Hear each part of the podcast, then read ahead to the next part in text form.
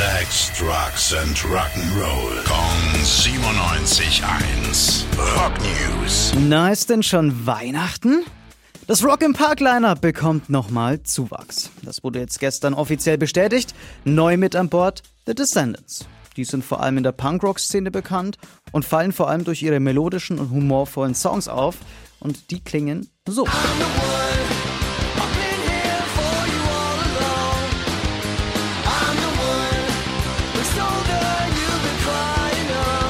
Ich persönlich muss sagen, ich kannte die Band vorher nicht wirklich. Für Rock Park taugt's auf jeden Fall. Und wer weiß, vielleicht überraschen uns die Veranstalter an Weihnachten noch ein letztes Mal. Rock News. Sex, Drugs and Rock'n'Roll. Kong 97.1. Frankens Classic Rocksender.